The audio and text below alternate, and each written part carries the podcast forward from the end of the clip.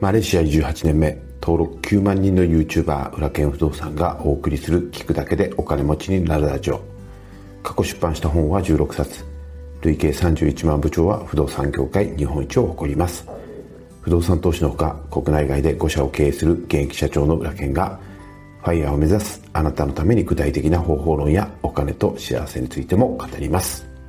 おはようございます。木曜日の朝でございます。いかがお目覚めでしょうか？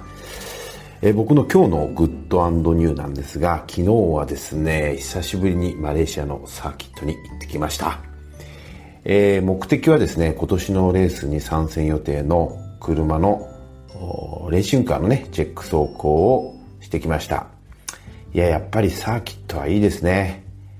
で、もう、10、11ヶ月ぶりぐらいですかね、サーキット行ったんですけども、もう顔見知りのですね、えー、サーキットの責任者とかね、スタッフの皆さんと久しぶりに会って再会を喜びましたし、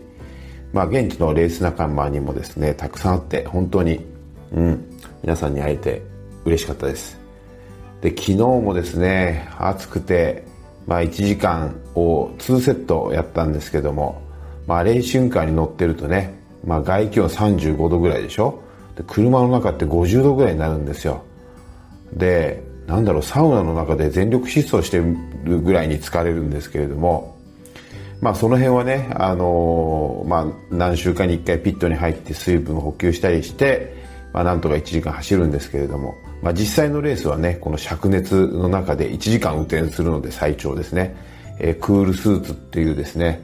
あの氷水がくあの体をベストを循環するシステムがあるので、まあ、それがないとですねなかなか1時間は走れないですね。1回1時間そのクールスーツなしで走ったことがあるんですけど、もう完全に脱水症状になって、えー、ね、もう日射病というか、熱中症になってしまいました。なので、もう痩せ我慢するんじゃなくて、もうこれはね、あの、クールスーツを、ま、もう着ようということで、うん、クールスーツなしではレースはできないですよね。よくね、あのー、車のレースってなんでモータースポーツっていうのっていうふうに思われる方多いと思うんですけども、あの、レーシングスピードでね、走っている時の脈拍ってどれぐらいか知ってます？大体160から170ぐらいになるんですよ。もう僕の年齢になると、170っていうのはもう本当に最高脈拍になりますので、100メーターで全力疾走したくらいの脈拍になるんですよね。で、まあ実際にね、まあ慣れてくるとそこまで脈拍は上がらないと思うんですけども、まあそれでも150とか160ぐらいにはなってるんじゃないかなと思います。まあ大体ですね、あの、全力疾走まではいかなくても、うん、800メーター走くらいの心拍数にはなるんじゃないかなと思いますね。で、えー、トラックをね、こう走ってる間は、最大2 g ぐらいの負荷がかかりますんで、まあ、トレーニングをしていないと首は痛くなるし、えー、次の日に筋肉痛になったりします。で、今日もね、これからサーキットに行って、今日はですね、620馬力のランボルギーニのレース、レーシングカーのテストをしてきます。ブレーキとクラッチのオーバーホールをしたんで、そのチェック走行してくるんですけども、実は今年ですね、ランボルギーニのアジアシリーズですね、アジアのチャンピオンシップを3年ぶりでフル参戦ということで画策していたんですが、まあ、コロナの影響で中止になっちゃってですね、まあ、このアドレナリンのやり場をどこにしたらいいかっていうふうにちょっと、うん、困っている状況なんですけれども、まあね、今年は、うん、マレーシアの選手権に、まあ、絞ってね、ディフェンディングチャンピオンとしてですね、また 2, 2連覇、まあ1年空きましたけどね、2連覇を飾りたいなというふうに思ってます。でも、まあ、ランボルギーニのレースでいつでもできるように、レースができるように、まあ、しっかりとね、今日はセットアップをしていきたいと思ってます。さて、あなたのグッドニューは何でしょうか？ぜひコメントいただければ嬉しいです。さあ、まずはお知らせをさせてください。えー、先月からですね、発売開始した新しい教材、猿でもできる不動産投資ゼミナールですが、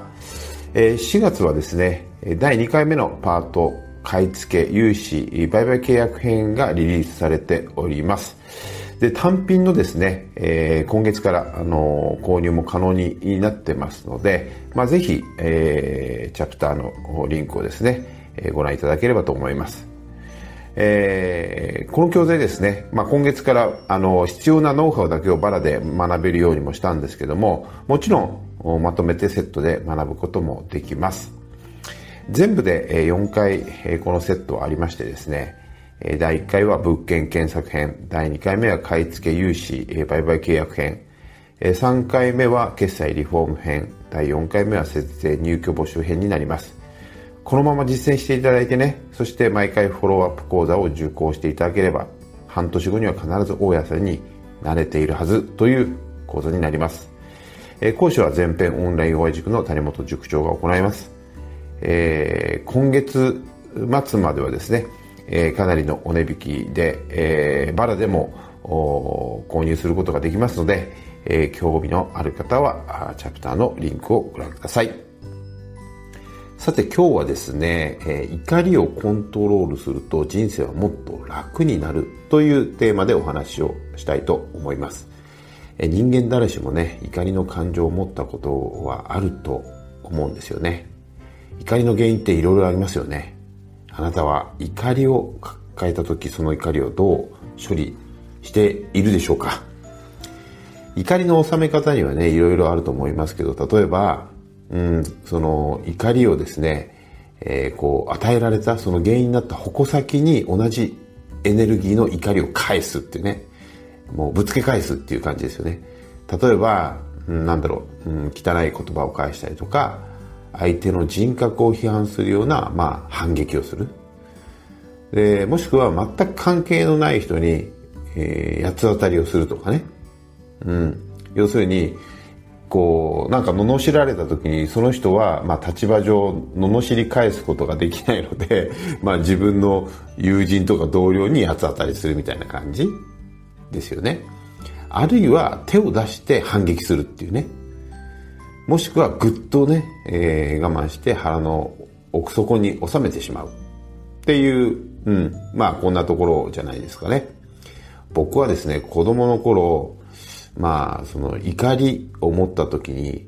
まあ、その怒りの矛先っていうか、まあ、相手先に対してですね、暴力で返すような子供だったんですよ。で、僕はですね、あの、うんと、どもり症があってですね、昔ですね、子供の頃は言葉じゃ勝てなかったんで、すぐに殴りかかってたんですよ。なので、えっ、と、学校の先生からは喧嘩のケンちゃんと言われてたりしました。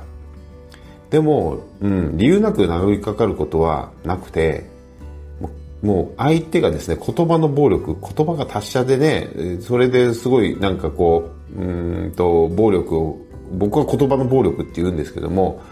うそういう受けた、そういう暴力を受けた時にだけ殴りかかったんですよ。要するに、あの、どもり症があったんで、うまく言葉で返せないので、もう手で反撃してたって。もうだから、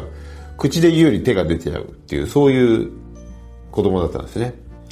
でも、中学2年生の頃、突然、なんだろう、怒っている自分をなぜか客観的に見るようになったんですよね。これなんか、なんか何がきっかけだったのかちょっとわからないんですけども、そしたら怒ってる自分が、まあ、急にアホらしくなって、なね、当然いちいち殴りかかってたら友達にも嫌われるし、そう思ってピタッと喧嘩もしなくなったんですよね。それ以来ほとんど、なんだろう、怒ることがなくなりましたし、まあコミュニケーション上の問題もですね、まあほとんど起こらなくなったんですよね。で、怒りって必ず負のエネルギーを浴びせられた時に、えー、起こるもんじゃないですか。そのエネルギーを、なんだろう、こう、俯瞰することでかわす、なんだろう、術を身につけたんでしょうね。でつまり、こう、自分の体を幽体離脱して、空の上から俯瞰して、で、その現場を見ることで、例えば、うんと、うん、アンチみたいな人から汚い言葉を浴びせられても、うん、なんかそんなこと言ってら、みたいな感じでしれっとスルーできるようになったんですよ。で、例えて言うとね、怒りの応酬っていうのはテニスのラリーみたいなもんで、要するに強烈な、まあ、スマッシュをまあ、受ければ受けるほど、それに対応するように強烈ななんだろうボレーで返さないといけないじゃないですかだからお互いの理屈を通そうとしてぶつかるのであってでも大抵それを押し返しても自分はまあその時はねすっきりするかもしれないですけども、まあ、後から振り返ると虚しくなったりしますよね。だからうん建設的じゃない批判とかね、まあ、単なるなんだろう感情任せのディスりみたいなのを受けたとしたらまあ一旦自分から幽体離脱してその場を俯瞰してみるとまあくだらないことで怒ったりしてる自分が本当に馬鹿らしくなるしなんかしれっとねスルーした方が楽になることがまあ多くなったんですよね。で怒りのコントロールができるようになったら夜はぐっすり眠れますし、まあ、毎日が ハッピーになってます。まあね、マレーシアで仕事をしたりだとか、まあ生活をしていると、本当にね、もういろんなトラブルがあるし、